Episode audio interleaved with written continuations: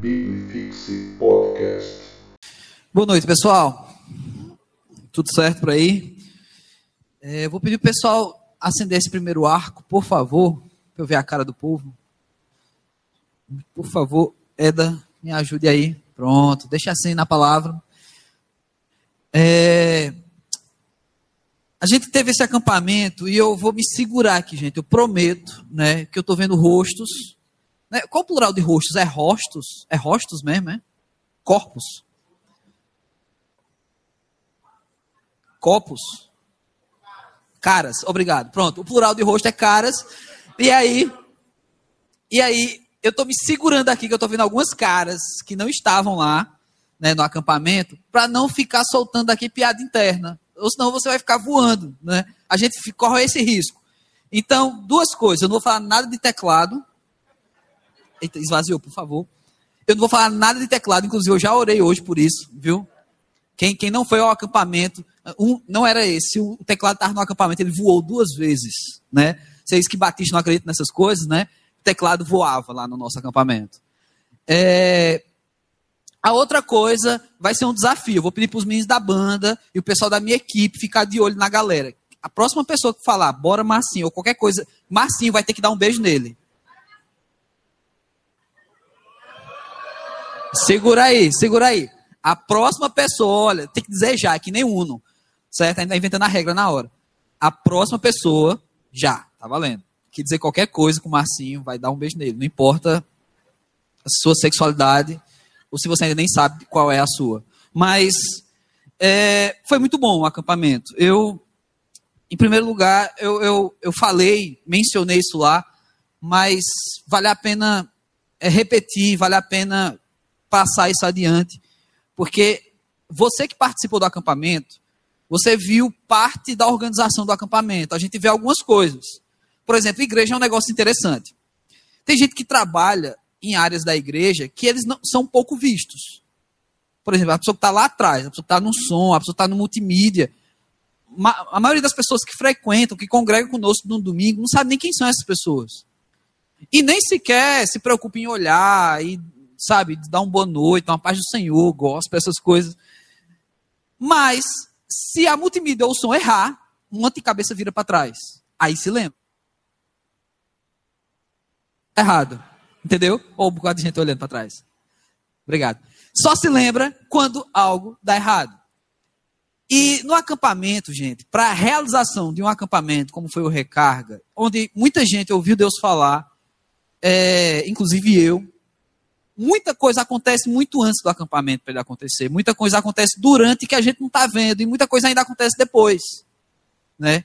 Então, eu quero glorificar a Deus da equipe que ele nos deu. Ele nos presenteou uma galera que se dispôs.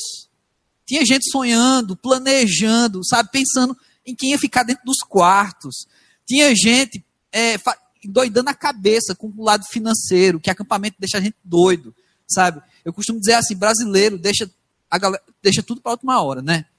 Você vai ver inscrição de, de, concurso, você vai ver negócio de imposto de renda, tudo para última hora. O brasileiro gosta, mas crente leva isso muito a sério. Né? 50% dos inscritos do nosso acampamento foi nos últimos dias para acontecer o acampamento. O pessoal do financeiro estava desesperado, eu também. Porque a gente tem que honrar o que, o que a gente é, comprou, né? o que a gente alugou, tudo que a gente tinha para fazer lá. Mas Deus abençoou tanto a gente e com a vida de vocês. Mas essa equipe que sonhou com o acampamento, sabe? O pessoal da logística, ninguém está vendo, mas as coisas estão se arrumando. Ninguém viu quem organizou toda a ornamentação, aquela placa com tantos nomes lá, aquele no, aquela placa de nome, gente, já deu tanta crise, sabe? Gente que não foi no acampamento, que viu as fotos e disse, eu vi o nome de fulaninha, mas no meu não está ali, sabe? Eu, quero, eu, não vou mais no AMP não, meu nome não está lá. Então os nomes que estão na, naquele mural são os nomes dos inscritos, são os nomes das pessoas que estavam no acampamento.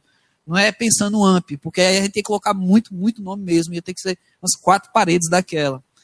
É, e também, durante o acampamento, ainda tem o pós, né? Antes ainda tem a banda, a galera ensaiando, Guigão correndo atrás de músico, né? E conseguir músico pra caramba, sabe? É, e o pós, a gente ainda tá trabalhando pelo acampamento que passou, né? Ainda tem finanças, ainda tem um bocado de outras coisas que a gente precisa. Então eu louvo a Deus demais, porque é foi uma equipe que realmente tem me dado muito orgulho gospel, sabe? Assim, dizer assim, caramba, vale a pena trabalhar com essa galera, né? E eu espero continuar trabalhando com vocês durante muito tempo. É, nesse recarga, nós ouvimos sobre os motivos para ser igreja. Pastor Paulo Seabra falou seis motivos, o que leva a acreditar na igreja e as implicações disso. Pastor Vitor também continuou com as implicações disso e como isso deve se refletir na gente como igreja, né? E assim foi ao longo do domingo até o encerramento. E mas entender esse conceito igreja, apesar da gente estar o ano inteiro, né? Não, desde o ano passado, falando sobre isso, não, esse ano, é. Esse ano inteiro, falando sobre ser igreja, ou igreja institucional, ou ser igreja a pessoa, ainda é um conceito difícil de entender. Essa coisa é um conceito bilateral muito difícil. O pastor Vitor mencionou lá a, a, o testemunho dele, a primeira igreja que ele fez parte, que não existia um local de, de adoração. Ele, desde criança, ele entendia o que era esse conceito de ser igreja. Mas hoje em dia, gente, conceitos de igreja são vários. Né? Só para citar alguns, uma igreja pode ser uma reunião de pessoas em casa, pode ser uma família, pode ser uma pessoa, pode ser uma ideia, ou então uma utopia, pode ser uma catedral, um templo, um galpão, até mesmo uma casa de shows. Né? Em São Paulo, tem uma igreja que funciona em cima, em cima de, de, de um, um local onde mulheres trabalham na noite. E não são vigias. E você tem várias manifestações e conceitos que falam acerca de igreja. E aí você chegar e dizer assim, não, não, vamos tirar todos esses e pensar só igreja instituição e igreja pessoas. Ainda assim é muito difícil. A gente, a gente tenta simplificar, mas o negócio ainda fica complicado. Esses dias, eu estava ouvindo um, um, o pastor Zé Bruno, que é o vocalista da banda Resgate, e ele, ele numa rádio lá em São Paulo, ele, ele explicando a letra das músicas, uma rádio secular, né? Ele estava aproveitando ali para falar de Deus. E uma das músicas deles falava sobre o verbo, né?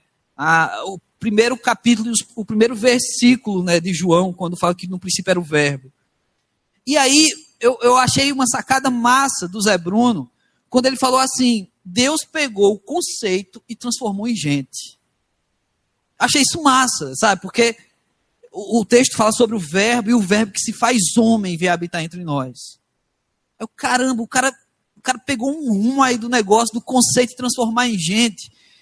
E, e alguma coisa tem me preocupado acerca dos conceitos. E eu quero compartilhar sobre isso hoje. E é exatamente no texto né, que influenciou essa canção que eu passei a semana meditando e tentando trazer algo para nós aqui nessa noite. Então, abra sua Bíblia em João, capítulo 1, a partir do versículo 1.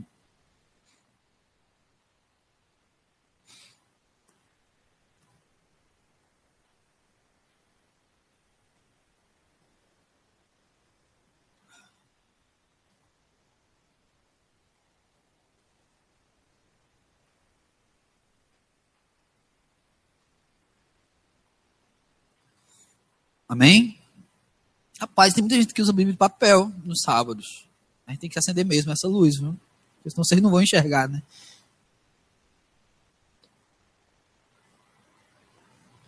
Legal. Diz a palavra de Deus: No princípio era o Verbo, e o Verbo estava com Deus, e o Verbo era Deus. Ele estava no princípio é, com Deus. Todas as coisas foram feitas por intermédio dele e sem ele, nada do que foi feito se fez. A vida estava nele, e a vida era a luz dos homens. A luz resplandece nas trevas, e as trevas não prevalecem contra ela. Houve um homem enviado por Deus, cujo nome era João. Esse veio como testemunha para que testificasse a respeito da luz, a fim de todos virem e crer por intermédio dele. Ele não era a luz, mas veio para que testificasse da luz, a saber, a verdadeira luz, que vinda ao mundo ilumina todo homem. Amado Deus, nosso querido Pai, tudo isso aqui é teu, Senhor Deus. Esse culto é teu, esse lugar é teu, ó Pai, essas cadeiras são tuas, Senhor Deus. Esse som que acabamos de fazer, cada nota, Senhor Deus, é para o teu louvor, ó Pai. Assim como também, Senhor Deus, a aplicação dessa palavra, Pai. Ela, vinda de ti, a palavra. E a aplicação, Senhor Deus, que seja tua também, ó Pai. Tira de mim qualquer achismo, qualquer entendimento meu disso aqui, ó Pai, mas coloca o teu querer hoje para as nossas vidas. É assim que eu te oro, em nome de Jesus Cristo. Amém. Nós temos aí o texto em nossas mãos e eu ainda quero pensar um pouco mais sobre a ideia do que o Zé Bruno falou. Deus pegou o conceito e transformou em gente. Pensando sobre isso, eu acredito que nós estamos numa, numa toada, numa pegada, em que nós estamos fazendo exatamente o caminho inverso. Queremos transformar gente em conceito.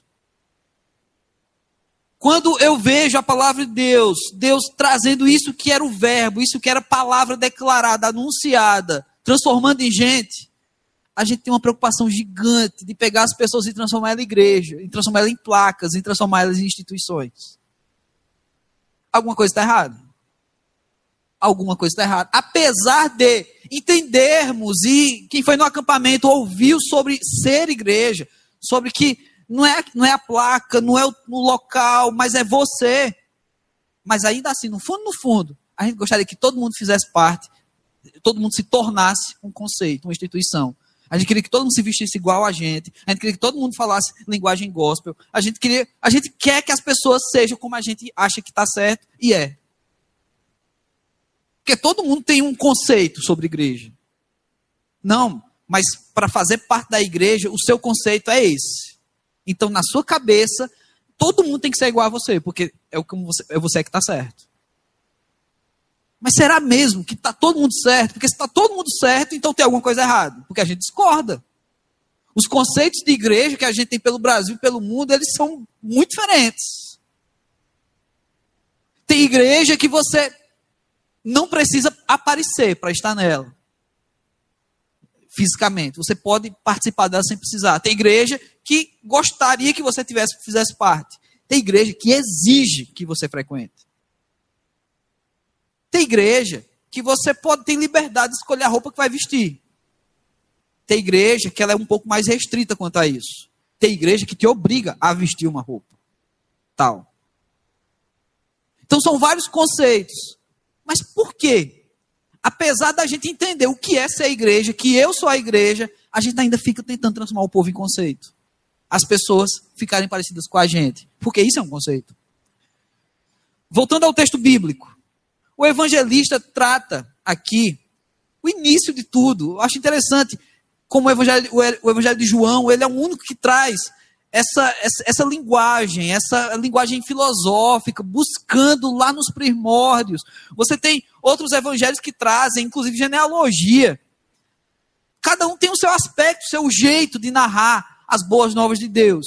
João quis trazer dessa maneira. E aí, ele, impulsionado por Deus, escreveu isso, que no início era o Verbo. Então, eu vou pegar esse texto que nós lemos e eu vou tentar dividir ele em algumas partes, onde a gente vai tentar aprender aqui sobre o que é ser igreja, olhando para a Bíblia no início, no meio e no fim. Entenda bem.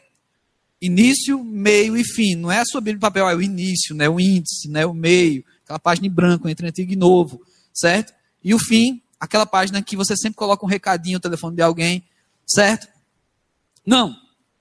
Mas vamos tentar olhar nesse texto o que é que a Bíblia diz, o que é que Cristo quer nos falar a respeito de ser igreja, olhando para o começo, o início, o meio e o fim.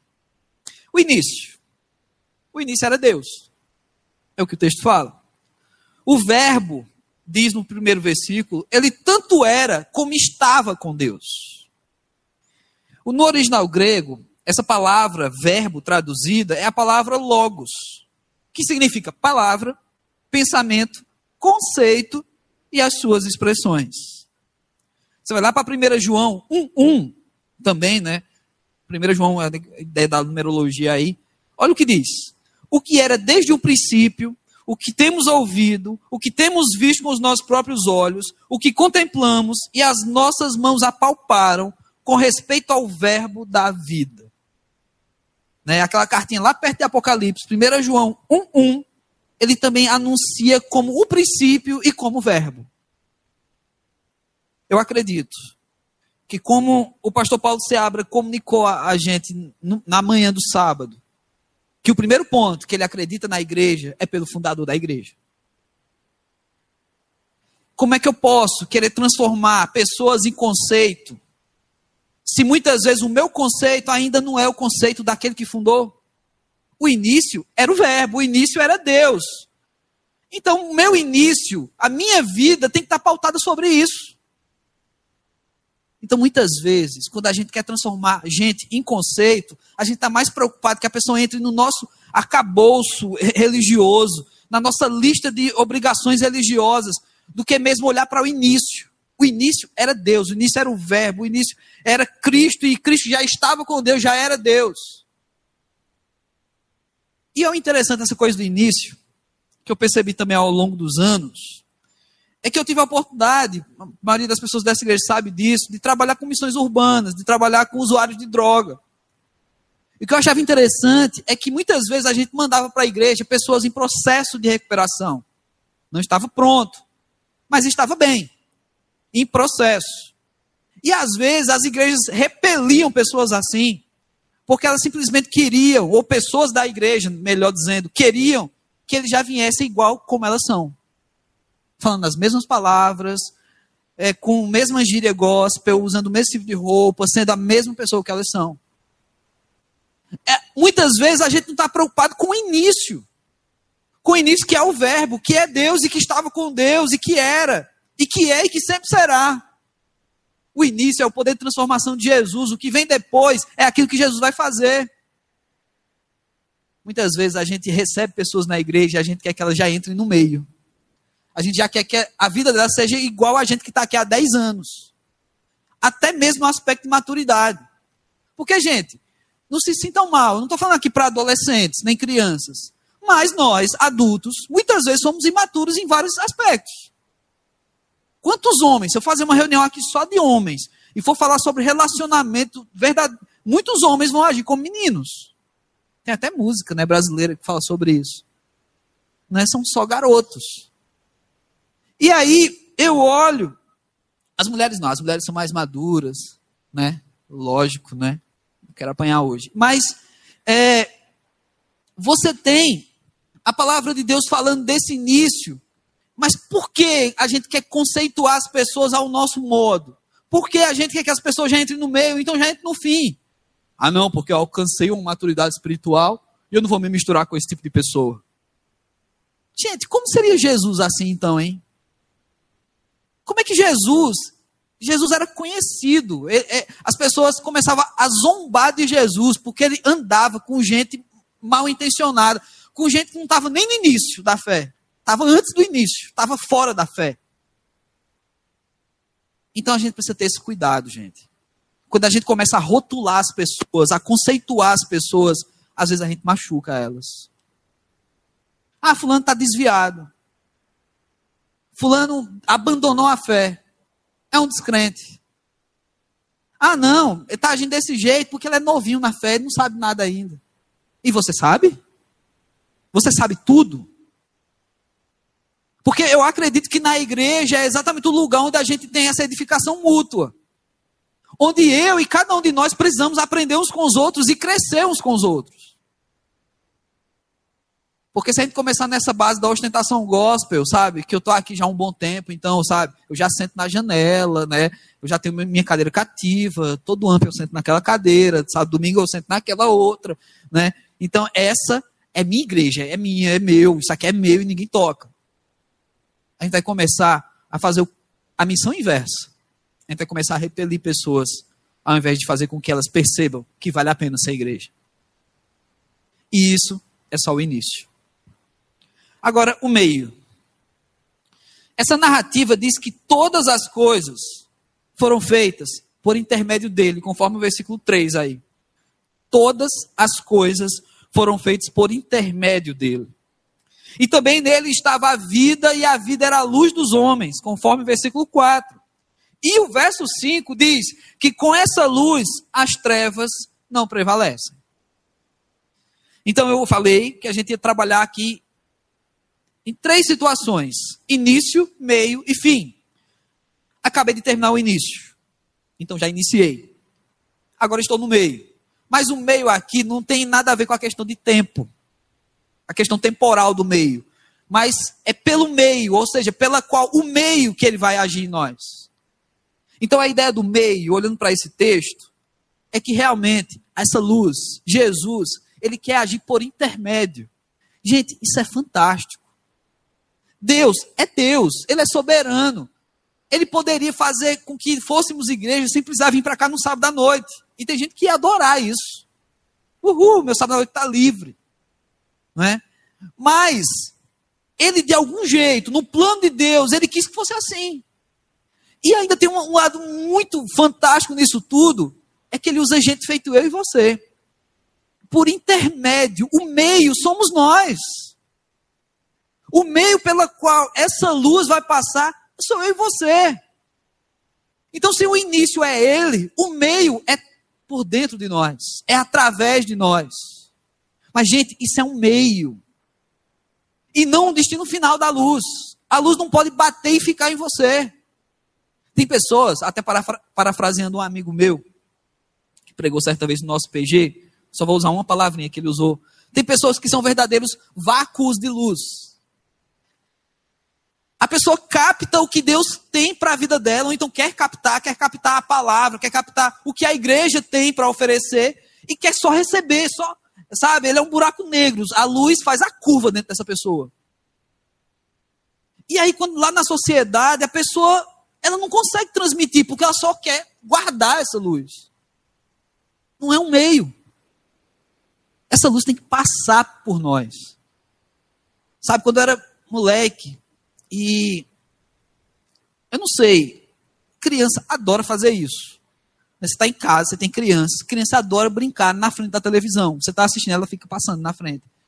Né? Eu não sei, eu adorava fazer isso, para provocar mesmo, né, meus pais.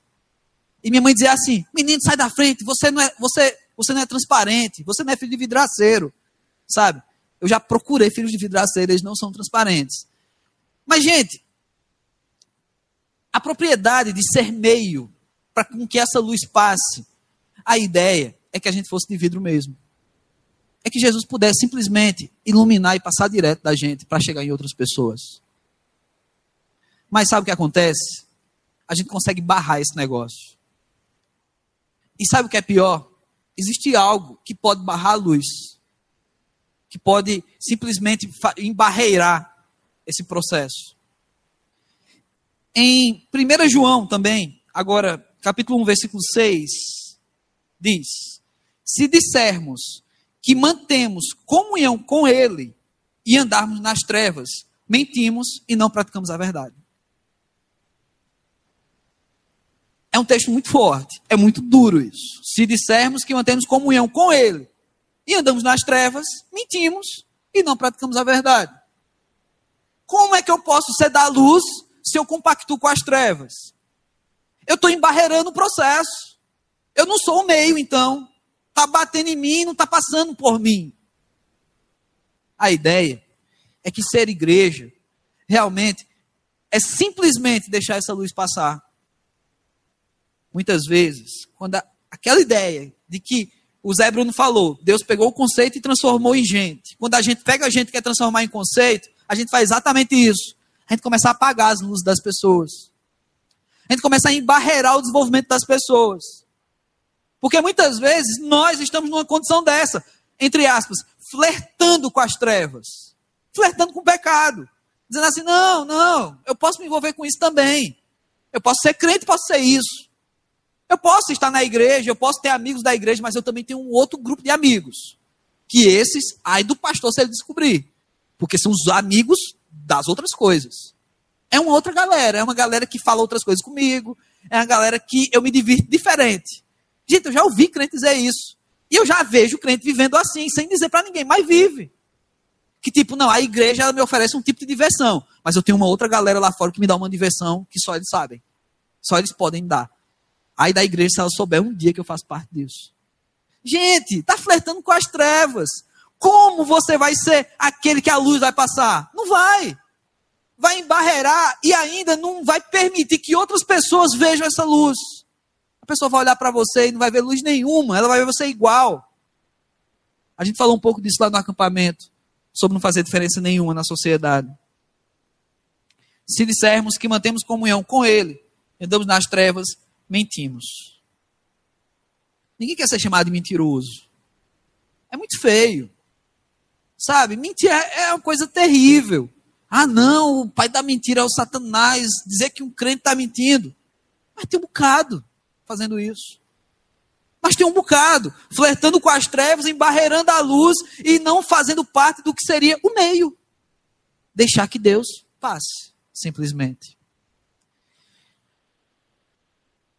Alguém já disse, e não foi só uma pessoa, inclusive um cara que eu sou muito fã dele, é, que o que o impede de ser cristão são os cristãos. Ele se decepcionou tanto que ele precisa ser igreja, como eu falei aqui no começo, aquele conceito de ser igreja de sozinho, porque ele não consegue mais fazer parte da igreja. Onde é que está a luz aí? Aí você pode pensar, ah, não, mas aí isso é coisa da cabeça dele, foi bem uma besteira que ele fez, caiu fora. Tem gente que faz isso também.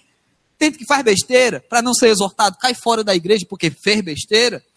E aí, caindo fora, ele fica na zona de conforto, porque nunca vai ser exortado. É melhor ser um crente fora e nunca levar uma bronca, nem um puxão de orelha, do que conviver com a minha culpa, né? Então eu guardo a minha culpa, eu arquivo ela, a minha culpa. Pois é. Tem gente que consegue viver assim. Mas nós não podemos olhar para isso e achar que é normal. Olhar para as pessoas e perceber que essa luz que devia passar por mim, chegar nela, não chegou e achar que é normal. Está faltando alguma coisa, mas não, essa responsabilidade não é minha, não. Se essa luz não chegou nela, é porque ela também não quis procurar, ela buscou no lugar errado. Como é que a gente tem se colocado nesse meio? É muito fácil, gente, pegar uma igreja e pensar nela só como um conceito, porque a gente pode julgá-la, a gente pode criticar a igreja, a gente pode colocar e fazer do que quiser da igreja. Agora, quando eu sei que eu tenho que fazer parte do meio, que eu tenho que ser processo para a realização da obra de Deus, aí fica difícil criticar, né? Porque se eu critico, eu critico a mim mesmo. Aí é como diz lá fora, né? É um tiro no pé. É fogo amigo criticar a igreja, porque eu, eu, eu sou ela. E aí? Como é que eu, como, como então fazer? Ah, não, pastor, mas tem um bocado de igreja errada, como não criticar? E a gente também falou um pouco sobre isso lá no acampamento. Transforme suas críticas, transforme seu incômodo em cuidado, vá orar para essas igrejas. Faça alguma coisa para mudar. Porque crítica eu acho que não está mudando muita coisa, não. O Facebook é prova disso, sabe? Já mudou o Brasil, Facebook. Porque crítica política tem pra caramba. Mas vocês estão vendo a diferença, né? O Brasil já é outro, depois do Facebook, né? Todo mundo critica gente, é fácil. Agora, quando você, quando você descobre que, se tratando de igreja, a sua crítica faz com que você seja o alvo da crítica também, opa, não vou falar de mim, não. Você sai por aí falando mal de você mesmo? Sabe, você sai por aí fazendo propaganda negativa de você mesmo? Olha, gente, eu sou Léo, eu sou uma pessoa terrível, não conviva comigo, porque eu vou falar mal de você, né? Olha, gente, eu, eu, eu sou, eu sou, sei lá, se eu falar qualquer nome, eu posso acertar alguém aqui. Ai, meu Deus, deixa eu pensar um nome bem hipotético, assim, bem, bem, bem louco. Olha, gente, eu sou Astrogildo. Pô, ninguém reagiu. É, olha, gente, eu sou Astrogildo. É, eu sou ladrão. Se você conviver comigo, eu vou roubar você. Sabe? Eu vou fazer pequenos furtos na sua casa tal. Você vê alguém fazendo esse tipo de propaganda? A gente tem defeito, gente. Todo mundo tem. Eu tenho os meus, você tem os seus. Mas não sai por aí falando os nossos defeitos. Mas por que a gente faz isso com a gente, em se tratando de igreja? A gente fica criticando quem nós somos. A gente fica criticando aquilo que nós devemos ser aqueles que fazem acontecer. O pior é que isso acontece. E é também um meio, né? Se nós somos um meio pela qual, segundo o texto, a luz tem que passar, nós também conseguimos ser esse meio que faz, que bloqueia a luz para as pessoas. Infelizmente, é possível. E por último, o fim início, meio e fim. Tudo tem um começo, meio e fim. Na verdade, quase tudo, né? Porque nós depositamos na, a nossa fé em algo que nós chamamos de eternidade. Mas qual seria o fim? Ou melhor, não um fim temporal também, mas a finalidade de ser igreja. A partir do versículo 6 do mesmo texto, o evangelista diz que João, agora, João falando do João, né? O evangelista falando do João, o Batista, ele deixa clara a sua missão. A missão de João é a missão da igreja. Ela é a minha missão, é a sua missão. Ele veio verbalizar sobre a luz, para que creiam por intermédio dele. No versículo 8 fica mais claro ainda que João não era o centro do discurso, não por ele, mas apenas um proclamador. E essa luz deve iluminar todos os homens. Então, esse é o nosso papel. Dizer que acredita na igreja, entendendo que eu sou a igreja, é simplesmente, gente, é você acreditar em você mesmo. Por isso que a lembrancinha do nosso acampamento foi uma reprodução de uma mini igreja que a gente entregou para as pessoas. Algumas igrejas estão mal acabadas, mas faz parte. Inclusive, detalhe, se você precisou sair no sábado, não voltou ao acampamento, ou precisou sair no domingo antes do encerramento, lá no final, lá fora, na convivência, você vai poder receber lá também a sua mini igreja, né? Sua pequena reprodução de igreja sobre a lembrancinha que a gente tem aí. Eu não sei se vai ter para todo mundo, se não tiver a gente faz mais, a gente vai atrás. Mas se nós somos cumpridores da missão que Deus estabeleceu desde João, então essa luz deve então passar por nós e atingir os que estão ao nosso redor. É isso que diz no versículo 8. Que ele não era apenas aquele que recebia a mensagem, ou falar para si mesmo, mas um proclamador. E que essa luz deve iluminar todos os homens. Eu acho fantástico, porque também nesse primeiro capítulo de João, ele vai falar sobre a salvação, como ela alcança as pessoas. Mas no início aqui, quando ele fala dessa luz e do alcance dela, ela tem que alcançar todos os homens. São situações diferentes. Eu não estou querendo falar que a luz é a salvação. Até porque isso aqui chocaria com a minha teologia. Né? Mas, quando eu penso que a luz, ou seja, essa, essa, essa verbalização da luz, essa luz que tem que passar por nós, tem que alcançar todo mundo, a gente está muito aquém desse negócio. Porque todo mundo é muita gente. Todo mundo é todo mundo mesmo. Então, se as pessoas do seu ciclo de convivência, do, da segunda a sexta-feira, se as pessoas da sua família não estão vendo luz passando por você, porque essas pessoas que estão à nossa volta, elas são todo mundo para a gente. Se elas não estão vendo essa luz, está errado. Eu ainda não sou parte desse processo. Eu ainda nem estou no meio. Talvez eu seja só do início ainda. Porque eu ainda não sou o meio. Todo mundo é muita gente. E é para todo mundo que essa luz tem que brilhar. Mas aí, o que eles vão fazer com essa luz, aí é Deus e eles. Todo mundo é muita gente. Essa luz chegou em você. Jesus Cristo te atingiu, você viu Jesus Cristo. Você entendeu que você precisava ter uma vida com Ele, você entendeu que se, se sua vida não fosse dele, você teria uma morte eterna. Você confiou em Cristo Jesus. Você confiou no ato da cruz. E assim, você é alguém escolhido dele. Agora, olhando para a cruz de Jesus, mas olhando para esse início da missão de João Batista aqui, que ele tinha que proclamar essa luz a todos. Eu acho que tem muita gente que ainda não sabe quem é Jesus.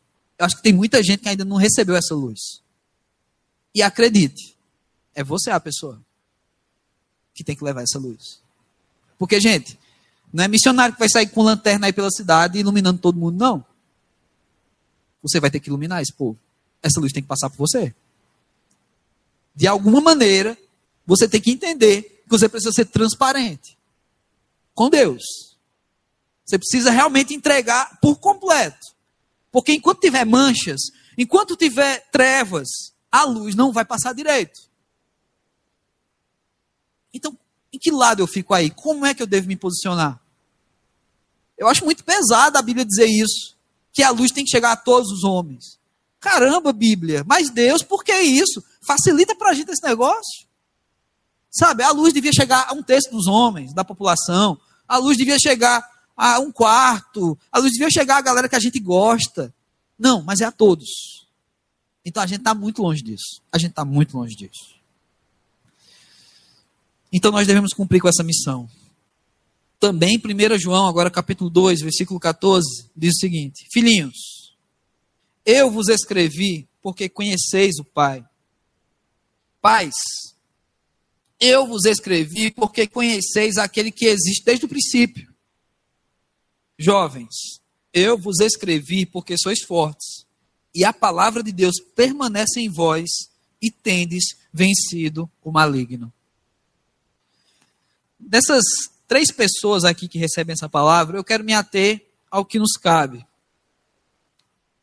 Jovens, escrevi porque sois fortes, consequentemente, né? Se são fortes, a palavra permanece e tem vencido o maligno. Agora me explica uma coisa. Por que a juventude hoje é a ala da sociedade que tem sofrido cada vez mais com depressão, que cada vez mais tem se sentido derrotado, inclusive na fé? Quando o texto me diz que os jovens são fortes, a palavra permanece e eles vencem o maligno. O processo está tá errado tem uma coisa enganosa aqui. Porque vencer o maligno, gente, é vencer mesmo. Não é chegar, nadar, nadar e morrer na praia. Não sei se tem time aqui em Fortaleza que faz isso. Mas lá em Pernambuco tem um time que todo campeonato ele joga, joga, joga, mas ele é vice para sempre. No Rio de Janeiro também tem um time que faz isso. É vice para sempre. Não. Quando a Bíblia diz que é vencer, é vencer.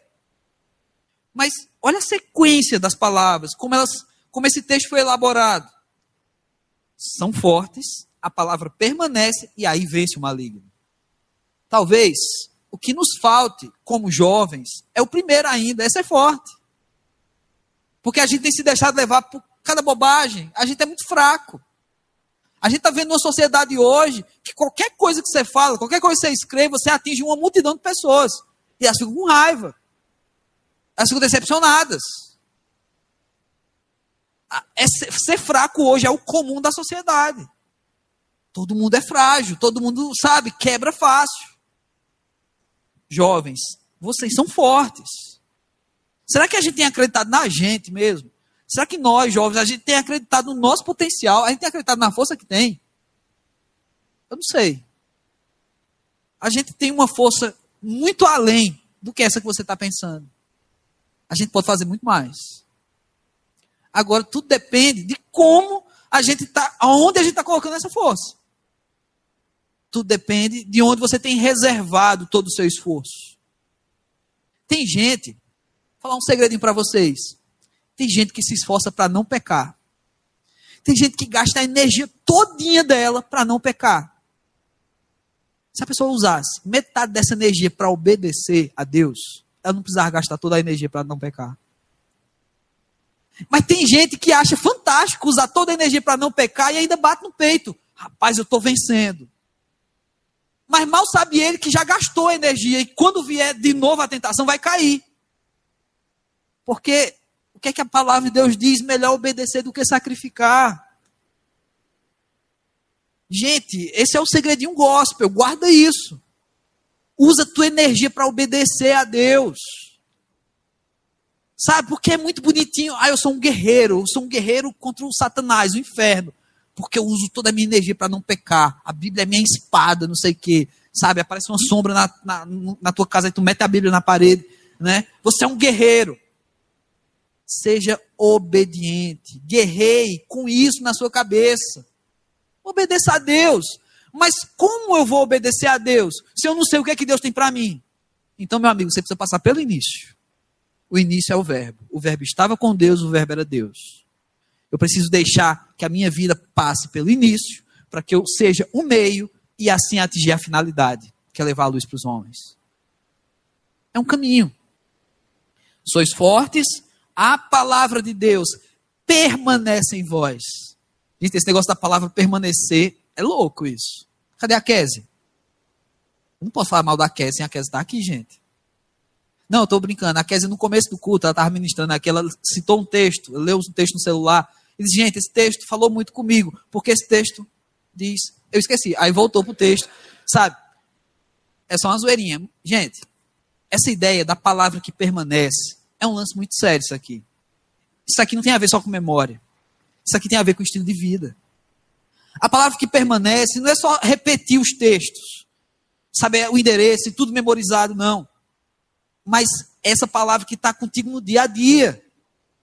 É a palavra que você conhece, é o texto que você memorizou, mas que essa palavra se faz carne em você no dia a dia, lá fora. Você é um texto vivo. Você é uma Bíblia viva para as pessoas. Essa é uma palavra que permanece. E assim, vencer o maligno. Você quer fazer que caminho aqui? Ou você só quer escolher uma coisa? Não, não quero ser um jovem forte, mas eu quero que a palavra permaneça. Ah, não, eu só quero vencer o maligno, porque isso aí é doideira, vencer o maligno. Eu quero esse negócio para mim. Eu não sei. Sendo igreja, aonde você está? No início, no meio ou no fim? Sendo igreja, como você se sente? Jovem forte? A palavra está em você e você vence o maligno? Eu também não sei. Mas eu sei que isso é desafiador. Isso é Bíblia. E a Bíblia serve para isso mesmo. Eu não consigo olhar para a Bíblia e ver centenas de mensagens que acariciam o teu ego, que faz você sair daqui voando, se sentindo bem. Eu vejo a Bíblia, quando eu olho para ela, eu vejo ela descendo além mim quando eu leio. Porque a Bíblia, ela simplesmente me traz um padrão daquilo que Deus quer que eu seja, e eu não sou. E isso dói, isso machuca. Então, gente, ser igreja é, é aprender a apanhar com a palavra de Deus. Ser igreja é aprender com o início, é ser o meio e atingir a finalidade. Então, para ser igreja, gente, sem com que essa luz ilumine as outras pessoas, não está dando, não está sendo, não está funcionando. É muito duro dizer isso. Mas o melhor de tudo é que é possível fazer tudo isso. É possível. É possível porque é o próprio Deus quem realiza em nós essa obra. É possível porque a narrativa de João diz que no início era ele e permanentemente é ele. Ele iniciou as coisas, ele fez todas as coisas, ele vai agir por meio de nós e é ele quem vai iluminar os outros. O especial de tudo isso, ou menos especial, é que ele quer usar você. Ele quer usar a mim. E isso é ser igreja. Então deixe Jesus te usar. A gente tinha uma, uma gíria lá na Cristolândia, a Simone lembra disso.